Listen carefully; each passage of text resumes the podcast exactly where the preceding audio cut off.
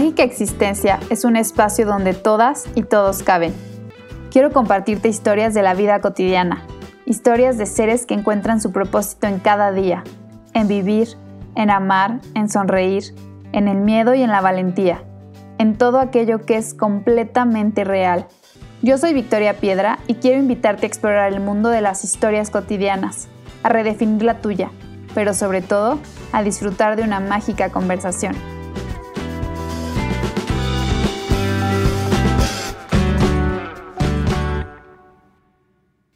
Bienvenidas y bienvenidos al episodio número 48 de esta cuarta temporada eh, Mágica Existencia. Yo soy Victoria Piedra, host de este podcast. Estoy súper feliz el día de hoy de compartir este espacio con un gran amigo y maestro de vida.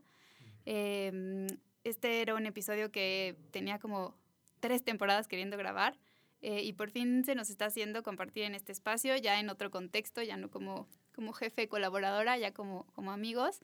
Y en un momento de vida súper importante para este personaje que el día de hoy nos acompaña y para mí también, obviamente, para el podcast y, bueno, para el mundo en general, ¿no? Entonces, el día de hoy tengo de invitado a Pablo García. Pablo García Argüelles es un hombre de muchas facetas. Eh, de las más recientes es papá, esposo, amigo, conferencista, emprendedor nato, nato, todo lo que ve lo quiere hacer negocio, empresario, coach eh, ejecutivo, un apasionado del fútbol y bueno, una de sus facetas más reconocidas es como fundador de Grupo Magasta, una de las empresas más posicionadas en la industria de los eventos en Querétaro, para la cual también yo tuve la oportunidad de colaborar casi cinco años. Y Pablo es ese jefe del que tanto les hablo en todos mis episodios, porque para mí trabajar con ellos me cambió 100% la vida. Mucho de lo que hoy sé y de lo que aprendo y hago y aplico, lo aprendí trabajando con, ellos y bueno, directamente con Pablo, además de que también fue una de las primeras personas que confió en mí ciegamente, no sé si porque no le quedaba de otra o porque, o porque era lo que tocaba en ese momento de, la organización y de mi vida. Eh, entonces, bueno, era un must tenerte en este espacio, Pablito. Eh, me encantaría que mi audiencia te conozca y sobre todo que también ellos puedan aprender tanto de ti como yo he aprendido y de cómo vives tu vida con propósito el día de hoy. Entonces, estoy muy feliz de tenerte aquí. ¿Cómo estás? Muy, muy bien, estoy muy contento de estar contigo, Victoria. Es un honor para mí estar del otro lado del micrófono y poder entablar esta conversación. Eh, yo también tengo un podcast, tú lo sabes. También se me olvidó decir que eres podcaster. Ah, bueno, sí, sí, soy. De tus facetas. En una de las facetas. Y es importante mencionar que tú me inspiraste también a, hacer esto, ¿no? Traía mucho la espinita y, y tú también cuando trabajamos juntos, hoy, hoy también somos amigos, ¿no? Éramos jefe, colaborador, sí, éramos amigos también, hoy solo somos amigos, pero funcionaste como ese catalizador, ¿no? Que detonas algo en la gente para poder hacer cosas, ¿no? Entonces, este, te lo quería decir, ya lo sabías, lo vuelvo a decir y, y fue un placer trabajar contigo, aprendí mucho de ti, no solo aprendes del jefe o del maestro, aprendes también de con quien trabajas, no importa si es tu, alumno, tu colaborador. Entonces, tú también eres, eso. Para mí, hoy una amiga y feliz de estar en este podcast. Hay que, hay que arrancar. Empezamos. Feliz. Gracias. Muy bien. Eh, te voy a hacer unas preguntas rápidas. La idea es que contestes con lo primero que se te venga al corazón, ¿ok? La primera pregunta es, ¿la vida es demasiado corta para? Mm, para disfrutarla siempre. Eh, sí, sí. Ok. ¿La vida es demasiado larga para? para no, no, estar preocupados, ¿no? Estresados, para no estar. ¿Qué te causa mucha curiosidad últimamente? Siempre el desarrollo humano, el desarrollo de conciencia. ¿Nuestro destino está escrito o lo vamos escribiendo cada día? Los dos. Soy, soy un hombre de fe, pero también sé que las decisiones que tomes en la vida eh, hacen que tu destino tome rumbo. Si pudieras tomarte una copa de vino una chela con alguien vivo o muerto, ¿con quién sería y qué sería lo primero que le preguntarías? Hoy he pensado, últimamente he pensado mucho en mi abuela materna, entonces me encantaría establecer una conversión con ella em, sobre la historia de la familia, sobre ella, sobre orígenes, sobre valores, sobre la vida y sería con mi abuela materna. Y no sé si un vino o una chela, no sé qué tomaba ella, pero puede ser un té o, o me sorprendería si quiere un tequila. Muy bien. Pues ahora sí vamos a, vamos a empezar. Eh, hay, una, hay una frase que a mí me encanta que tú me enseñaste y hoy la aplico también bastante y la comparto mucho, que es donde está tu enfoque está tu realidad. Entonces me gustaría saber en dónde está hoy tu enfoque, quién es hoy Pablo en 2021 después de una crisis tan fuerte como la que vivimos mundialmente, pero también, sobre todo tú como, como emprendedor, te convertiste en papá en medio de una pandemia. Muchas cosas cambiaron en tu vida, ¿no? Entonces, ¿quién es hoy Pablo García? Sí, como dices, el 2020 fue un año de quiebre para todos, en lo personal también. En lo personal y en lo laboral, en lo personal me convertí en, padre de familia, en papá, un sueño que traía desde hace mucho tiempo. Se consolidó. Mm, hay un tema igual, la idea romántica de ser padre no, no existe como tal, o sí existe, pero solamente por, por facetas o por momentos, no siempre es así. Eh, y en lo laboral, bueno, no solo a mí, fue un año que al, mundo lo paró, ¿no? En, en, en muchos sentidos. En, lo personal fue, fue, sí fue muy difícil. Eh, hoy, ¿quién soy después de ese quiebre? Yo creo que, yo creo que sigo transformándome a partir de lo que viví y lo que vivimos como sociedad y en lo personal.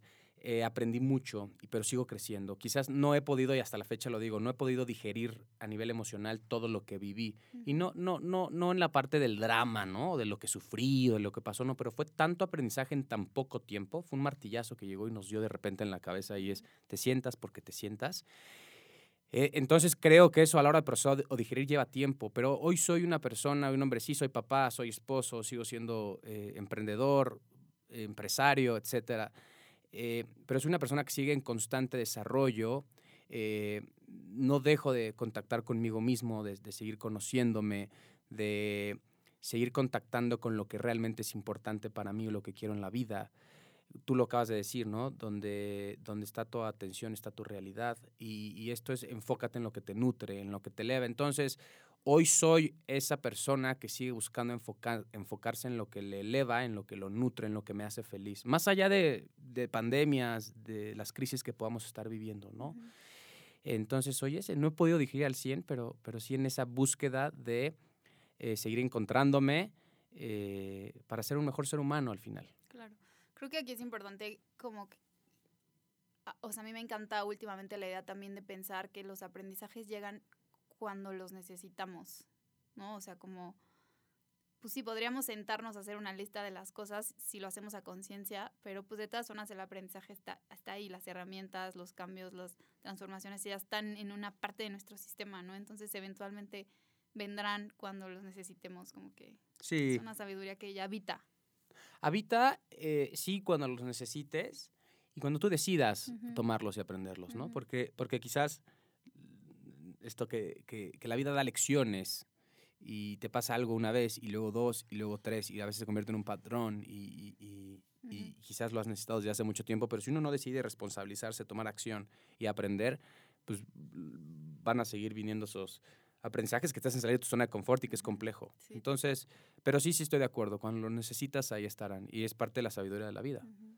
Ahora, tú no has sido esta persona toda la vida. ¿no? O sea, me queda claro que ha habido momentos de quiebre muy importantes, que bueno, yo sé muchos, pero ahorita vamos a compartir solo unos cuantos. Entonces, me gustaría empezar con aquella crisis que viviste en 2012. Sí. En Santiago de Chile. Sí. Un intercambio en el que te fuiste. 2010, 2010. 2012 regresé de viaje, sí, 2010. 2010. Sí. ¿Qué pasó? ¿Qué estaba pasando en tu vida en ese momento? Bien, este, esto, la verdad, poca gente este, lo sabe, tú eres una de ellas, algunos lo platicamos. Eh, y es padre que, paréntesis, que contemos estas cosas también, eh, pues no, no, no, no, chidas o no padres que le pasen la vida al ser humano. Y tienes razón, para crecer, el crecer duele. Y a veces te encuentras en momentos difíciles que solamente si sabes canalizarlos te elevan a ser mejor persona. Bueno, Mira, creo que el ser humano, y lo hemos platicado, lo he dicho en mis conferencias, y tú lo sabes, siempre se mueve en dos ámbitos, en el ámbito de la información y en el ámbito de la inspiración.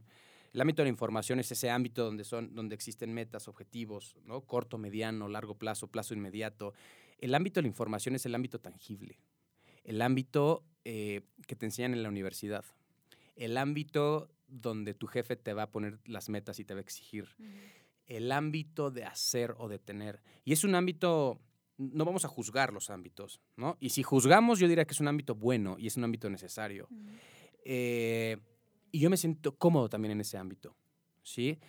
Cuando, y el otro ámbito es el ámbito de la inspiración, lo decía. El ámbito de la inspiración, ¿cuál es? El, el ámbito que, que, es quizás intangible, es el ámbito de los valores, de tu filosofía de vida, de tus virtudes, de tus talentos. ¿Qué creo hoy? ¿Qué aprendí a lo largo de los años? De estudio, de trabajo, de, de desarrollo, de conectarme conmigo mismo y de buscar el desarrollo humano paralelo al eh, profesional, al emprender, al trabajar, que el ser humano debe de brincar de un ámbito a otro y debe estar en constante movimiento. Brincas a uno, regresas a otro, vuelves a regresar al otro, ¿no? Entonces, yo empecé a emprender, que sé que este podcast no es de emprendimiento, pero es parte de mi vida y tú lo dijiste. Empecé a emprender muy joven, trabajaba desde chavo, adolescente, en cursos de verano que mi mamá hacía. Y a mis 18 años decidí poner mi primer negocio, mi primera empresa, pequeña empresa. Eh, me fue bien, sin ser una startup exitosísima, ¿no? Hoy las conocemos, pero me fue bien. A mis 21 decido emprender mi segunda empresa ya en la universidad. Primero fue en prepa, luego fue en la universidad.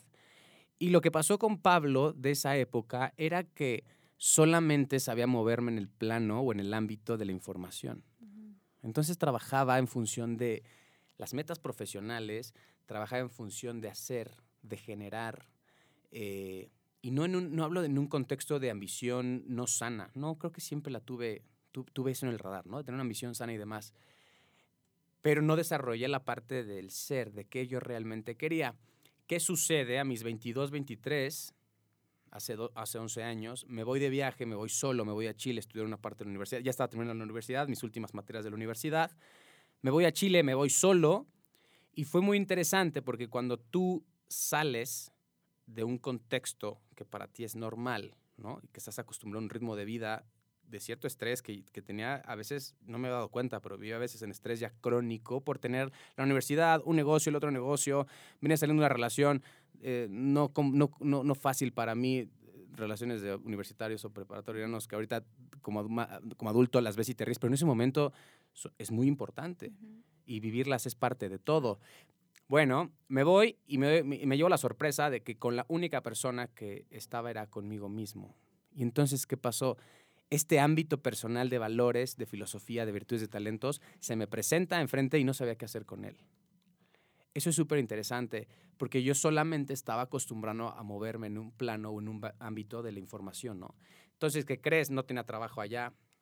En Chile nadie me conocía. Y no es que aquí en donde viva nadie me conocía, pero mi negocio siempre ha sido muy social, entonces empecé a conocer mucha gente y entonces trabajaba todos los días y entonces te empieza a ir bien y allá no eres nadie y y me dieron crisis, me dio una crisis muy fuerte. Y descubrí que yo iba a Chile huyendo de algunas cosas que yo tenía aquí, que estaba muy cansado y tenía 22 años. O sea, qué delicado, tan joven. Y muchos jóvenes hoy lo viven. Eh, y ese fue un, primer quiebre en mi vida muy duro donde dije, oh, ¿qué, realmente quiero en mi vida? ¿No? ¿Dónde soy feliz?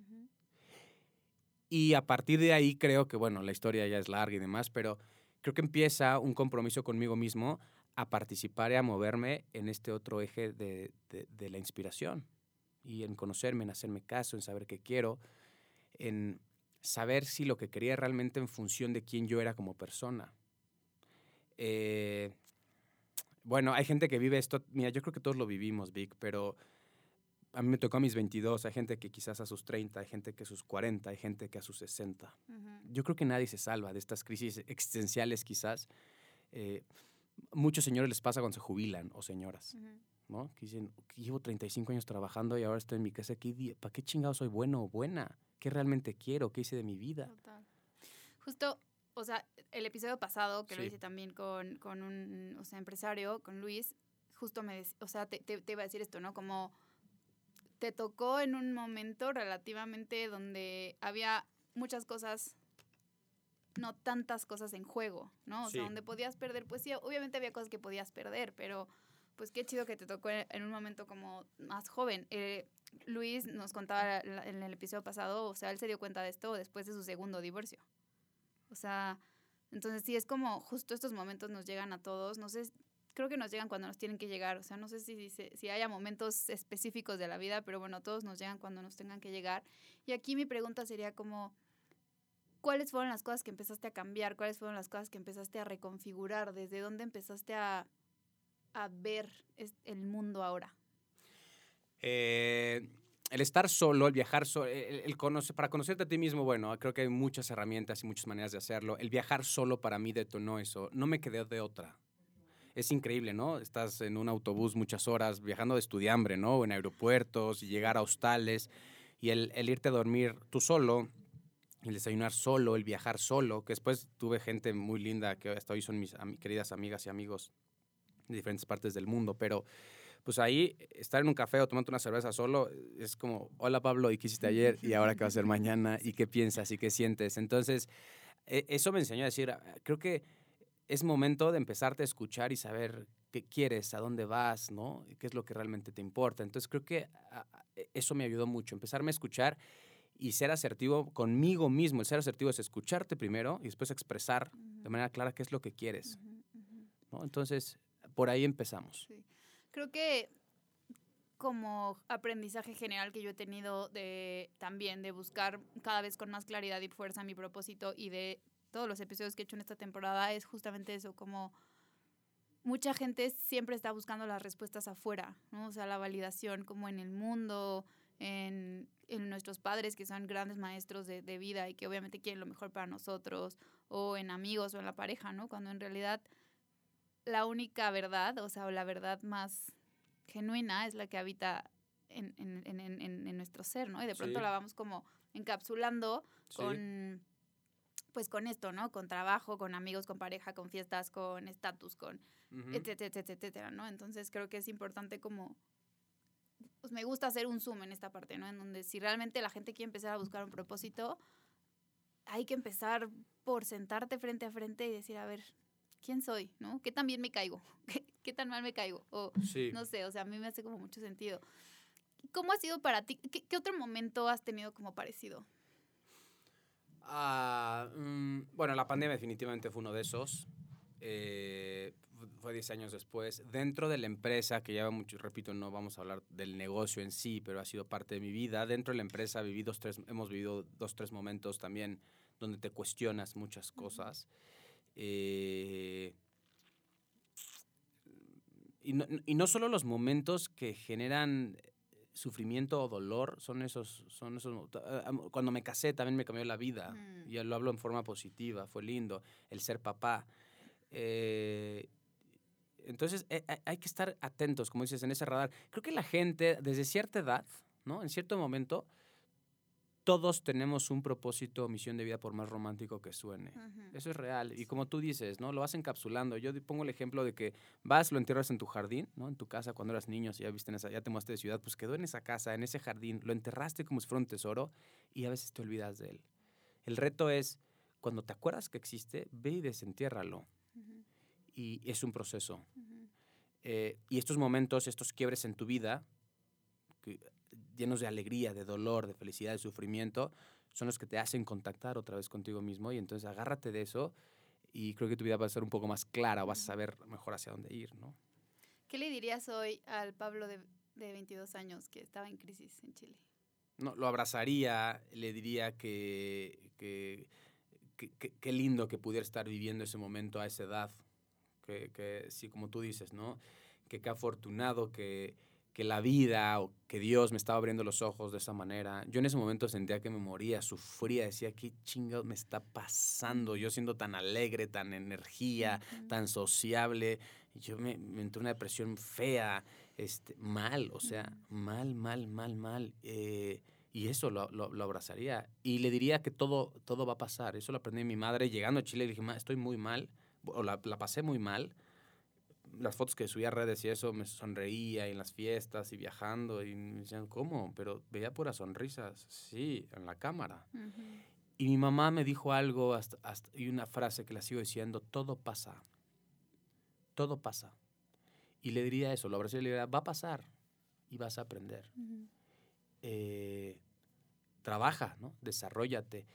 Y aquí estoy feliz, trabajando, ¿no? Con altibajos en la vida y también la vida sigue dando golpes duros, ¿no? Eh, pero hay que enfrentarlos, agarrar el toro por los cuernos y saber que todo va a pasar. Mi mamá dice algo también, haciendo alusión a mi madre. Todo pasa, ¿no? Y todo va a estar bien. Fíjate, y no, en un positivismo tonto, sino todo va a estar bien. Y si no está bien, es que no ha pasado y no ha terminado. ¿Me explico? Y esto tiene que ver hasta con la muerte, hasta con quiebres de negocios, rupturas personales de pareja. Va a estar bien todo. Y si todavía no está bien, es que no ha terminado, es que no ha pasado. Pero al final sí va a estar bien. Eso me diría. No sé si a los 22 años lo hubiera entendido así, pero eso me diría. Seguramente a los 22 te hubieras dicho a ti mismo, chinga tu madre. Sí. Seguramente. Sí, sí, seguramente sí. Pero después ya, ah, digo, a mis 23 más o menos, cuando mi madre me dice, me siento una vez en la cama de cuarto y me dice, todo va a pasar, creo que eso algo no se me olvida, ¿no? Y, y, y me ayudó. Entiendo que en esos momentos de crisis es difícil, sí. Sí, dices, este, totalmente. ¿Cómo? No, no sabe lo que estoy viviendo. este, Sí, sí, sí. Pero bueno. Hoy tienes más claro tu propósito y cuando llegamos a platicar de esto, e- e- es interesante, o sea, me parece muy interesante que no tiene nada que ver con la industria de los eventos, no tiene nada que ver con hacer eventos. Sí.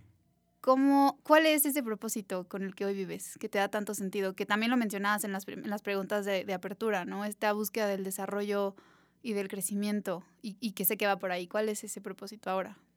Bueno, eh, bu- ah, lo, lo dije hace rato, es esta frase que aprendí de un maestro que, que te dice mucho, te- tus metas siempre deben de ser en función de quién eres. Como- ese es el tema con la gente, ¿no? Queremos estudiarnos, queremos casar, queremos emprender, queremos generar, pero, pero y esas son metas, ¿no? En ese ámbito de la información, creo que primero va el ámbito de la inspiración, es quién eres. Y en función de eso, ¿no? Tienes que, tienes que desarrollar la meta. La meta siempre en función de quién eres. El error es que lo hacemos al revés. ¿Quién soy en función de mi meta? Eso me pasó cuando me fui a viajar, porque ya tenía yo quizás, en el momento en que me fui, estaba empezando a colocarme o en cierto estatus, o me reconocían por algo, o por donde estudiaba, o por lo que estaba generando, y eso es peligroso.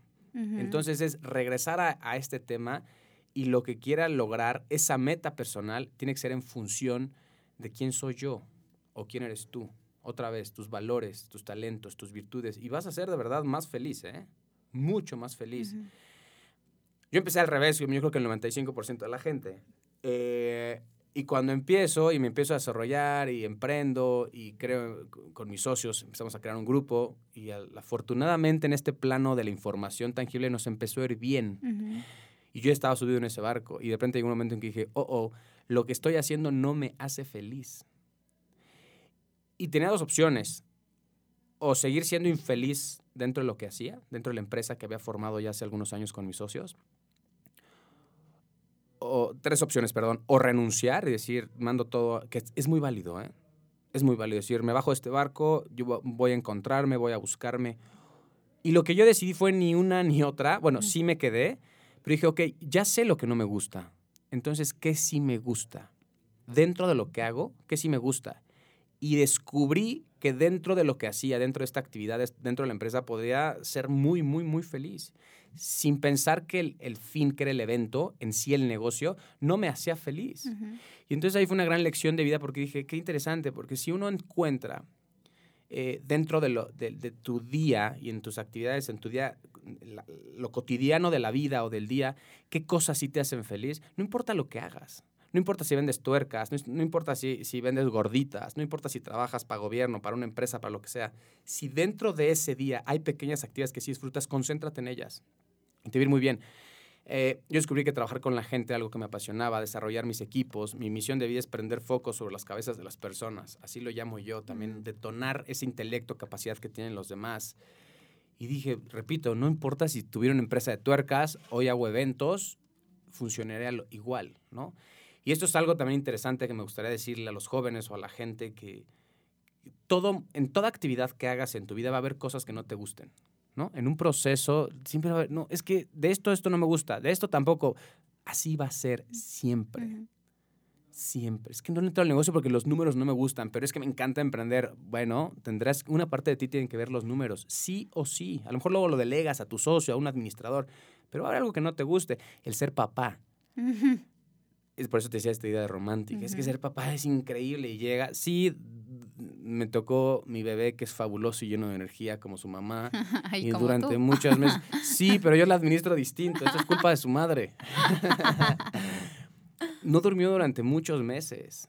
No dormía y, Ujú. y, y entonces está romántica, la familia feliz. y a veces dices, 01800 DIF, ¿dónde te deposito el fin de semana? Porque papá está agotado, porque está levantando un negocio, porque estamos en crisis, porque tal. Y, y tú llorando a las 4 de la mañana y no te paras, no te apagas hasta las 8 de la mañana. Entonces, eh, va a haber cosas que no te gustan de ser papá o que te molesten o que te incomoden. El casarte.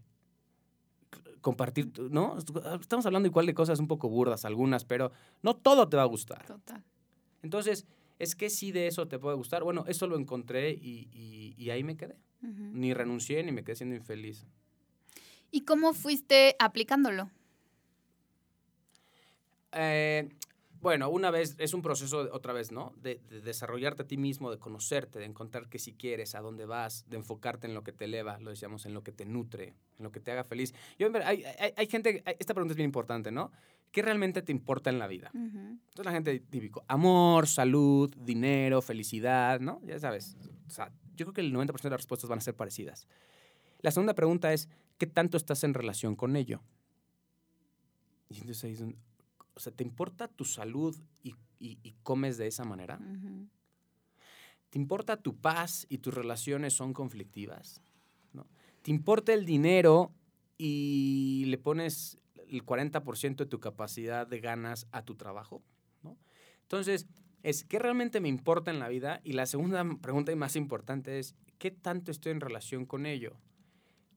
Pues me dediqué a eso, a estar en relación con lo que yo quería hacer, con lo que, con lo que me hacía feliz y lo empecé a trabajar. Estudié cosas que tenían que ver con eso. Es chistoso porque Sí, ¿no? Llegaba una, una parte de mí, llegaba a la oficina, ¿y dónde están las metas de ventas? ¿Y vamos a llegar al objetivo? ¿Y cómo podemos ser más rentables? ¿Y hay que analizar un estado de resultados? Y otra parte de mí estaba totalmente en la parte de vida, en la parte personal. ¿Qué es lo que te importa? ¿Dónde quieres llegar? ¿Cuáles son tus talentos? ¿Dónde están esas virtudes? Y lo empiezas a mezclar y es una herramienta poderosísima. Eso se lo recomendaría a toda la gente, bueno, a todos, ¿no? Pero a los directores, líderes y eso, mezclen estos dos ámbitos y te pueden muy bien. Y así lo empecé a aplicar. Estudiando, no solo leyendo de cómo administrar un equipo de ventas, sino también leyendo temas de hábitos, temas de libros de desarrollo personal. Entonces, así lo empecé a hacer y lo empecé a implementar, estos conocimientos y estas experiencias. Creo que a mí me encanta esta parte que también yo lo aprendí mucho eh, cuando trabajé contigo, que era como yo decía, como no, pues a mí me encantaba en esa, cuando yo entré a trabajar a Magasta era redes sociales, ¿no? O sea, según yo como marketing y me encantaba eso, el marketing digital y así. Y, creo que esto es algo que nos enseñas tú y también tus socios, eh, a ser versátiles, a ser flexibles dentro de lo dentro de la estructura y dentro del cómo deberían funcionar las cosas o dentro de cómo un evento debe ser o cómo debe estar un foco cómo debe estar una mesa una tela. Eh, creo que lo padre que todos aprendemos cuando trabajamos con ustedes que, que también a veces la neta duele mucho o sea cuando cuando alguna persona entra y más en la edad en la que nosotros entramos a trabajar con ustedes, pues te esperas ciertas cosas y, de pronto es como, sí, pero también hábitos, sí, pero también este, inteligencia emocional, sí, pero también, y ahora sí, ya, pero ahora te vas a parar enfrente de la gente y ahora tú vas a, a, dar, las instrucciones, ¿no? Entonces, es padre y, y, yo también como que reconozco muchísimo esa parte y también es algo que creo que en todos los ámbitos deberíamos poder ser así, como esta versatilidad, esta flexibilidad, ¿no? Me acuerdo de otra frase que también nos dices mucho, es como con la firmeza de un de una vara de bambú, pero sin la, sin la estructura y la rigidez de un roble, ¿no? O sea, porque si viene la tormenta, entonces, pues el roble se parte por la mitad y el bambú puede, pues, sobrevivir un, poco más, ¿no? Entonces me parece súper importante eh, eh, esta parte también de esta versatilidad que muchas veces cuando queremos vivir una vida con propósito o como idealizamos una vida con propósito es ya, o sea, ganando muchísimo dinero o teniendo el, negocio más exitoso, cuando en realidad justo puedes ir encontrando el propósito en las cosas simples, en las cosas como sublimes, ¿no? como en lo que no, en lo que no vas viendo y que no quieres ver, pero que está ahí y que podría ser como lo que te, lo que te sostiene. ¿Y cuántas crisis? No sé si se evitarían, pero tal vez serían más, llevaderas. Esa es la palabra. Las crisis serán más llevaderas porque la crisis no la puedes evitar. Sí, sí, esta, me gusta esta definición, esta frase o palabras de estructuras flexibles. La estructura siempre es importante y es necesaria para, para, tener un orden, eh, para trabajar en comunidad, para tener un fin en común, para alcanzar objetivos. Pero, pero sí, la flexibilidad es importantísima, ¿no? Entre más rígido entre, o rígida seas, eh, es un foco rojo porque para mí le estás llamando neurosis, enfermedades, Eh, tú lo acabas de decir y esta frase que dice nuestra maestra Jessica del, bambú y del, roble. Si a un roble le cae un rayo, lo parte y lo incendia. A un bambú no, porque el bambú se mueve. Entonces hay que tener estructura, pero siempre con, con, esta capacidad y esta visión de decir, si hoy pasa esto, no pasa nada, cambia el rumbo, y ahora para acá, y ahora para acá. Y es más sencilla la vida, y las crisis pueden ser más llevaderas. Totalmente. Y yo también algo que les compartía en otros episodios es que para mí este propósito, aprender a adaptar el propósito de vida a mi vida desde un lugar más eh, flexible y no tan, no tan rígido como yo lo quería encontrar, me ha ayudado a no solamente hacer las crisis más llevaderas, sino también a realmente sí, pues, pues sí, minimizar las crisis. O sea, la verdad a mí me ha ayudado mucho ir encontrando mi propósito más diversificado, como más expandible, no sé. Y como más, hasta eres, hasta te vuelves más abundante, porque te das cuenta que no solamente cabes en un cajoncito, como que puedes, puedes estar en muchos lados y, te puedes expandir y puedes trascender, quien, quien busque la trascendencia, etcétera, en muchas otras áreas. Y también eso es padre, porque te vuelves abundante, ¿no? Te vuelves como no indispensable para nadie, pero necesario para todos. No sé, es como lindo. y eres más libre.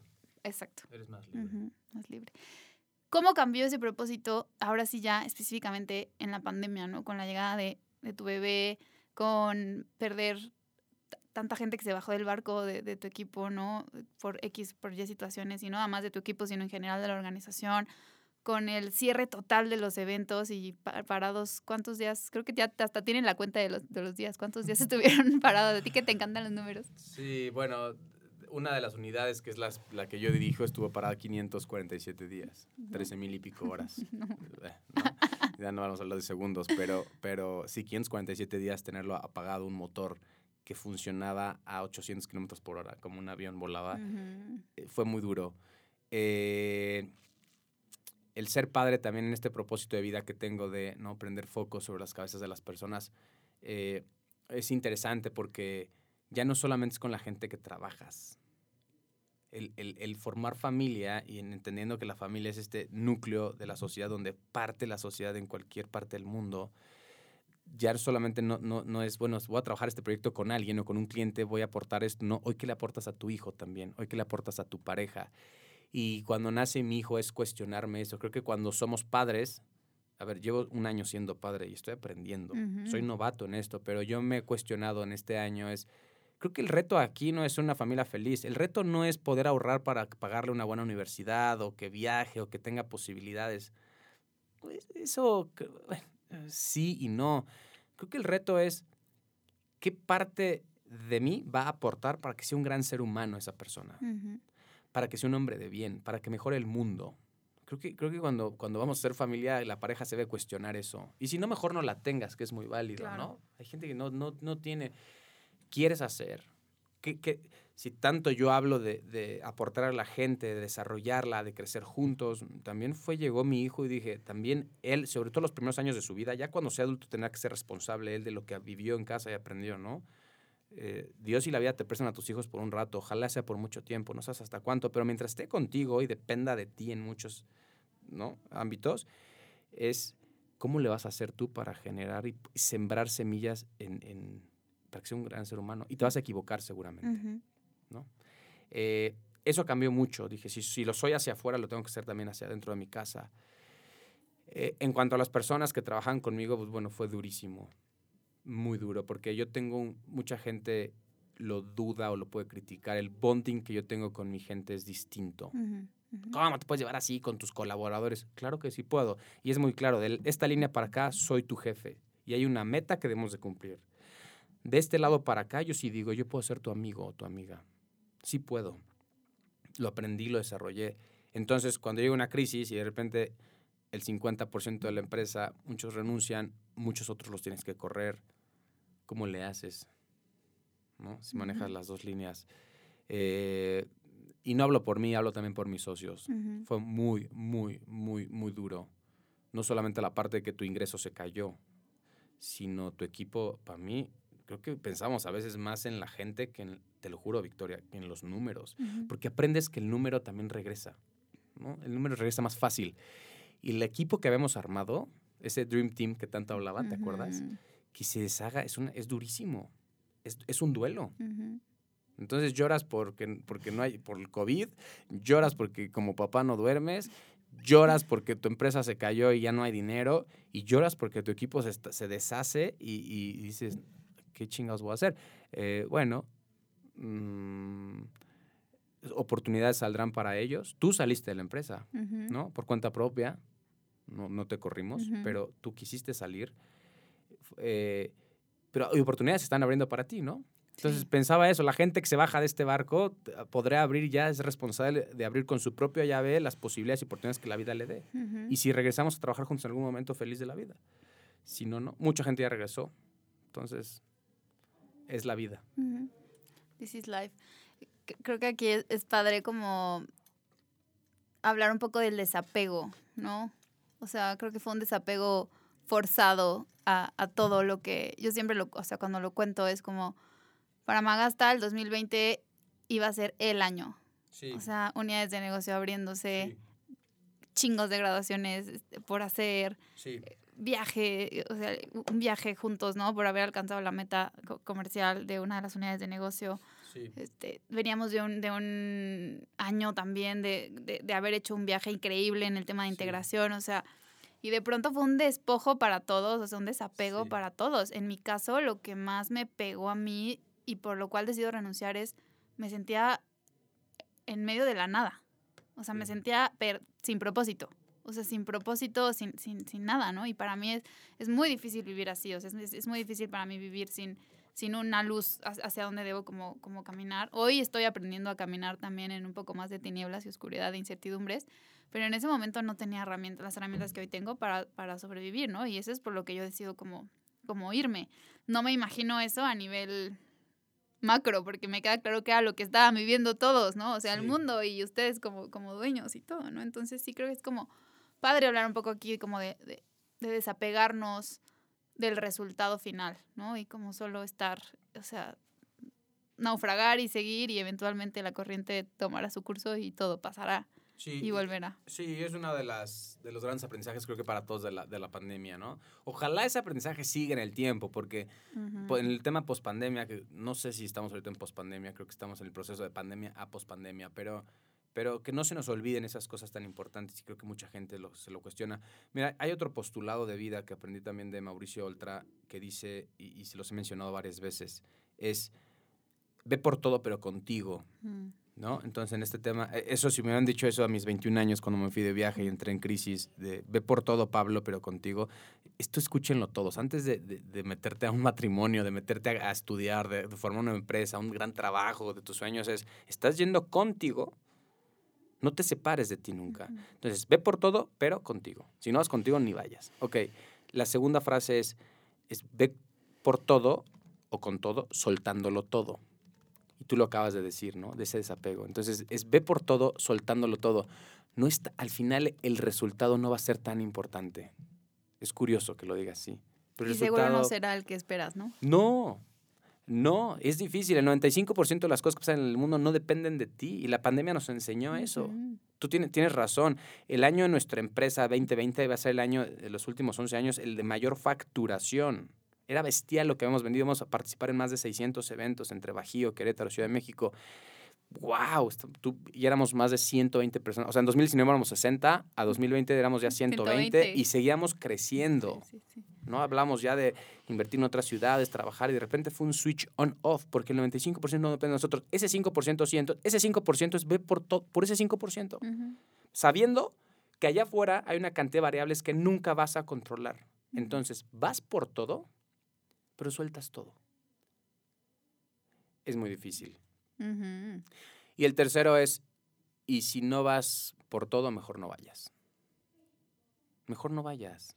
No, seas tibio, no seas tibia. No seas a medias, voy, no voy. No, no vayas. ¿no? el mundo no es de tibios, creo yo. Recordando que si vas por todo eso, por eso es solo 5%. Entonces, tiene que ver con esta frase. Sí, la pandemia nos enseñó a desapegarnos de muchas cosas, entendiendo que, que no depende de nosotros el resultado. Y aquí quisiera hacerte esta pregunta, que ¿cuándo, ¿cuándo es suficiente? ¿Cuándo es este momento de soltar personas, proyectos, ideas? ¿Cuándo para ti ha sido este momento donde dices, ya, ok, lo puedo soltar? Sí, es, es una, es una pregunta importante. Cuando lo que estás haciendo, o- vamos a regresar al mismo punto y para mí es tan importante esta frase, ¿no? Que tus metas personales, profesionales, espirituales, físicas, mentales, sean en función de quién eres.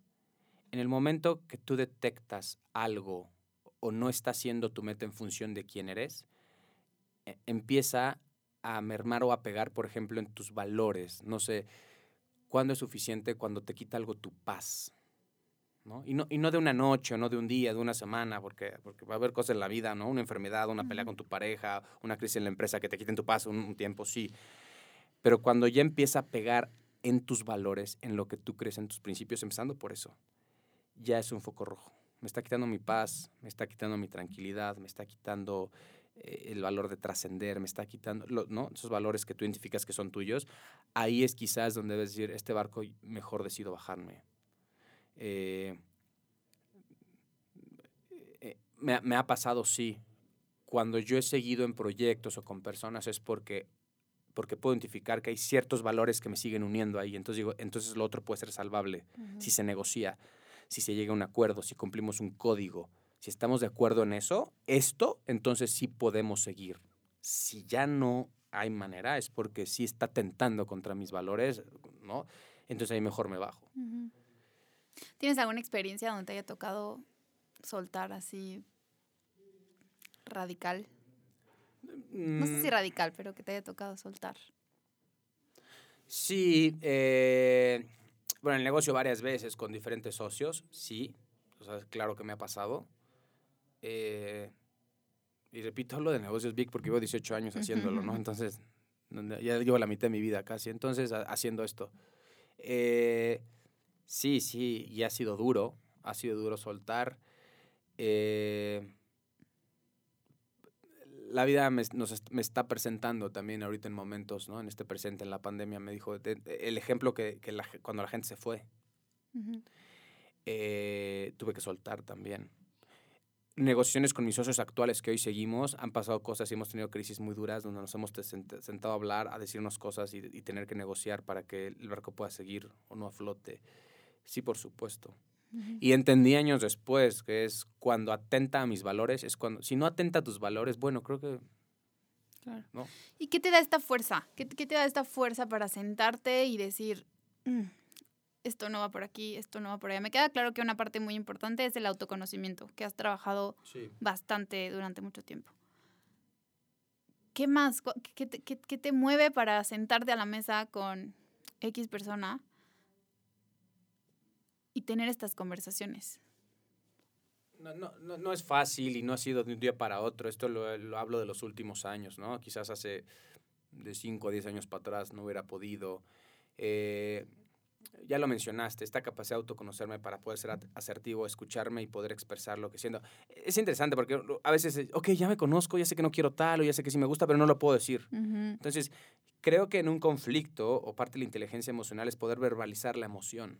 Entonces, el poder sentarme contigo y decir, hoy me siento así, hoy estoy frustrado, hoy estoy enojado, hoy estoy asustado, ¿no? hoy tengo miedo. Entonces, ahí resuelves del 60 al 80% del conflicto interno que tienes y dices, "Fiu, ya descansé.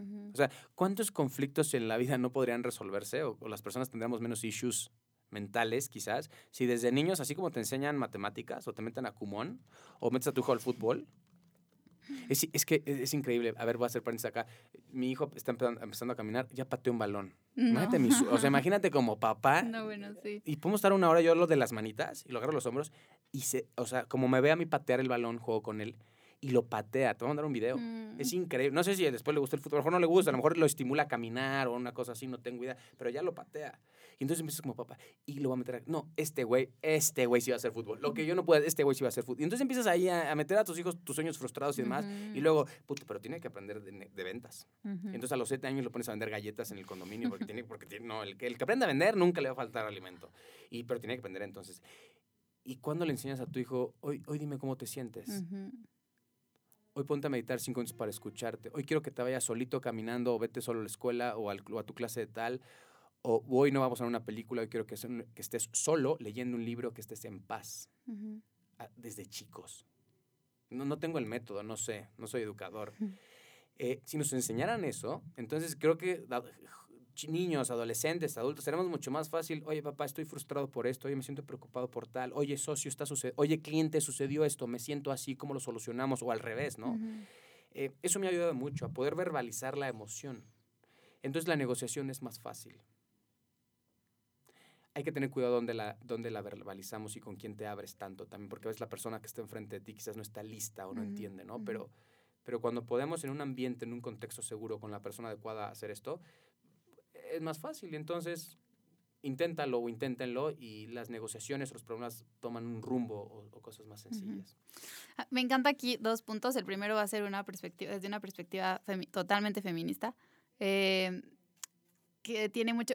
Últimamente, eh, a raíz de que corté con mi pareja, he estado platicando mucho. Yo siempre he estado rodeada de muchos hombres, o sea, como amigos, eso no chistoso, pero muy buenos amigos hombres, de los cuales he aprendido mucho sobre cómo puede llegar a funcionar un poco el cerebro de, y, el, y, el, y, el, mundo emocional de los hombres. Entonces me parece súper valioso lo que acabas de compartirnos, porque creo que algo de, no sé si de todas las generaciones, no sé si se va a seguir repitiendo, no lo sé, pero creo que falta muchísimo acercamiento de parte de la figura paterna con la crianza de los hijos. O sea, platico con, con, amigos ya así muy netos, muy, muy netos y me dicen, la conversación más importante que tengo con mi papá es sobre el partido de fútbol de la noche anterior o sobre mis calificaciones. O sea, esas han sido mis, mis conversaciones más trascendentales.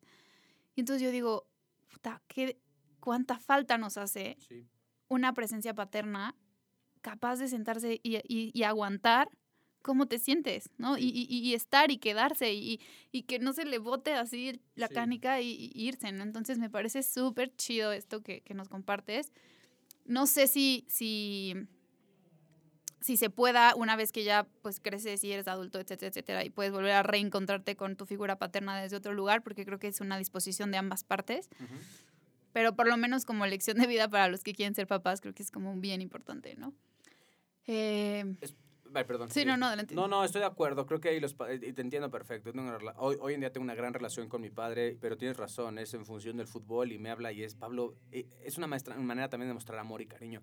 Vienes a llegar, vienes a ver el partido de la casa. Mm. Y para mí estar con él y sí, el fútbol nos une y todo esto, ¿no? O el deporte o cualquier otra cosa, que como este tipo de, ¿no? Como lo, lo, más importante, del, es lo, sí, lo más importante, lo menos importante del fútbol, bueno, eso nos une.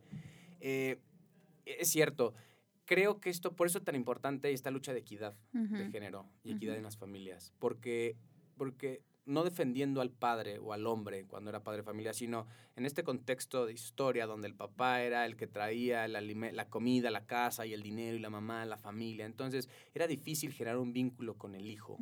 Entonces son muchas cosas y a lo que voy con esto es que no, aguas en culpar a nuestros papás, ¿no? O a nuestros padres, porque no estuviste tan cerca de mí, no hiciste tal. Sí, a lo mejor unos llenos de responsabilidades, pero muchos otros, yo te digo que la mayoría, estaban chingándole. Y estaban trabajando, soportando un jefe de la vieja escuela donde no los dejaba salir de trabajar porque salían antes de que se hiciera de noche, entonces eran unos huevones. Entonces el papá llegaba agotado y por eso a veces el papá llegaba y quería ver su tele y tomar una cerveza y no me molesten, ¿no? En mi caso no era así, pues, pero, pero eso entonces, ¿con qué herramientas un papá va a llegar y se va a acercar contigo? Hijo, ¿y cómo te sientes? No las tenían. Sí, no. ¿no? Entonces, digo, hay muchas otras variables, etcétera. Pero por eso es, es, tan lindo esta búsqueda de equidad de género, porque tan así como la mamá que se salga a realizar profesionalmente, que sea una mujer que alcance muchos logros también personales y profesionales, que hay un papá que venga y cambie pañales, que revise boleta de calificaciones, que hable con su hijo de sexo. Súper importante. Sí, por supuesto. Eh, y creo que ahí vamos a empezar. Hoy en día yo sí soy, mucha gente está, no, la sociedad actual hacia dónde vamos, ya el apocalipsis y la pandemia es el principio de la decadencia. yo creo que no. Yo sí veo un despertar de conciencia. Yo sí veo hoy papás en, en, mis amigos, por ejemplo, que está cagado, ya me he metido a algún baño público y dos señores cambiando el pañal del bebé, ¿no? Y hasta muchos se nos quedan viendo y yo como lo domino. O sea, domino hacerlo y es muy lindo. Hoy en día porque tengo un bebé, ¿no? Y hablo de un pañal, ¿no? Este, pero cada vez sí veo a más papás involucrados en ese sentido. Ojalá no me equivoque. Ojalá. Entonces, a lo que dices, pues, yo creo que, yo creo que vamos a mejorar. Sí, la verdad es que creo que sería algo que le va a aportar muchísimo al, al desarrollo de conciencia de, de, las siguientes generaciones, pero bueno, o sea, muchísimo, de verdad sí, sí lo veo y cada vez lo veo más también, porque vamos, se van a formar hogares mucho más igual, o sea, mucho más equitativos, pero también donde se hablen más de las cosas realmente importantes, ¿no? O sea, de, de, lo que duele, de lo que, de lo que molesta, de lo que te da miedo, de lo que tal.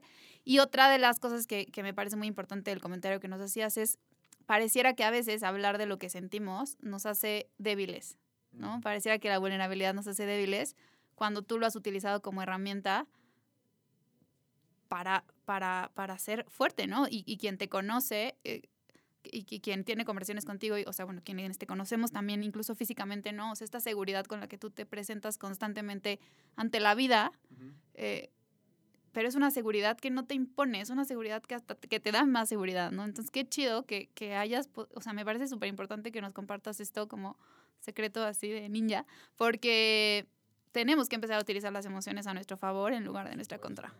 Por supuesto.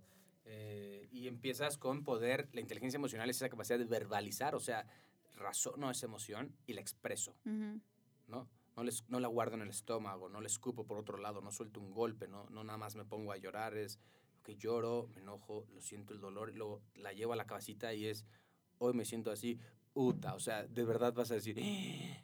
tan fácil. Por eso, por eso cuando platicas con un amigo, por eso la gente toma. Uh -huh. Por eso a veces la gente se droga, porque si no puede llegar y, y puedes platicar con alguien cómo te sientes, no, no, bueno, ya me urge, me, me, me, urge un chupe. Uh -huh. Viene, mucho viene de ahí. Bueno, a ver, sí, a veces te antoja un vinito, una, una cerveza, ¿no? pero entendamos el contexto. Sí, sí, sí. Sería mucho más fácil. Uh -huh. Sí, sí, como hombre, atención hombres, hay que invitar. Esto no te hace menos hombre. Uh -huh. Eso pasaba, ¿no? Uh -huh. Mi papá lo llegaba a decir, los hombres no lloran, los hombres no nos da frío. Y a veces hasta yo lo sigo diciendo y Sofía, mi esposa, me dice, no puedes decir eso enfrente de Matías. Yo lo digo, no, los hombres no, ¿tienes frío, mi amor? No, los hombres no nos da frío. ¿Cómo chingados no te va a dar frío? O sea, ¿no? ¿Cómo no vas a llorar? Hasta la, y me sigue costando, Vic. Pero es de ser consciente de eso. Entonces, atención a hombres, vamos a empezar haciéndolo. Totalmente. Vamos a ser más felices, ¿eh? Uh -huh. Luego hacemos un episodio de masculinidades este, alineadas y no tóxicas. Ojalá con un experto, digo, me invitas. Yo no soy experto en esto, pero, pero... Siento que es algo de lo que teníamos que seguir hablando muchísimo. De sí, verdad me parece como, sí. como súper importante. Ay, Pablito, pues ya se nos acabó el tiempo. Eh, me gustaría nada más cerrar con, con, esta pregunta que le hago a todos mis invitados. Muchísimas gracias por tu tiempo, por todos tus, por toda tu sabiduría, por toda tu experiencia, por todos los tips que, que nos dejas aquí y a mí personalmente, pues por estar en mi vida y seguir en mi vida eh, presente, ¿no? Gracias, me, gracias. me, encanta eso. Eh, eres un ser humano mágico que expandes tu magia a cualquier lugar que va. Entonces te agradezco haber podido compartir contigo. Si pudieras escribir un mensaje en una botellita y aventarla al mar, ¿qué diría este mensaje? Esta frase que, que la escribí cuando estaba de viaje en Chile mm. y decía, agranda lo simple y simplifica lo grande. Este, y mis, creo, que, creo que mis papás han sido grandes figuras en esto en mi vida, ¿no? Volvemos a lo mismo y estas cosas tan trilladas o clichés, pero es disfrute esos pequeños momentos cotidianos. Entonces, también cuando algo te pantalle, cuando tengas algo enfrente tan grande, ¿no? Tan colorido, tan rico, tan tanta abundancia, también hazlo chiquito, mm. simplifícalo, que no te importe tanto. ¿no? Entonces, y, y, y, lo simple, ¿no? Un café con un amigo, una cerveza con tu papá o con tu mamá, una plática real con tu hermana, eh, una risa, una lágrima, hazla grande. Uh -huh. Eso sí hazlo grande, porque eso es vida, eso sí te llevas. Lo demás, no. Entonces eso, ¿no? Agranda lo, lo simple y simplifica lo grande. Muy bien, muchísimas gracias. gracias. Si te gustó este episodio, no dudes en seguirme en todas mis redes sociales. Me encuentras como Mágica Existencia en Facebook e Instagram. Y a Pablo lo encuentras con su podcast en Turbulencia Podcast en Instagram, en Apple Podcast, en Spotify y en cualquier plataforma de podcast que prefieras. Me encantará y nos encantará leer tus comentarios. Cuéntame qué fue lo que más te gustó y nos escuchamos en 15 días. Que tengas una mágica semana.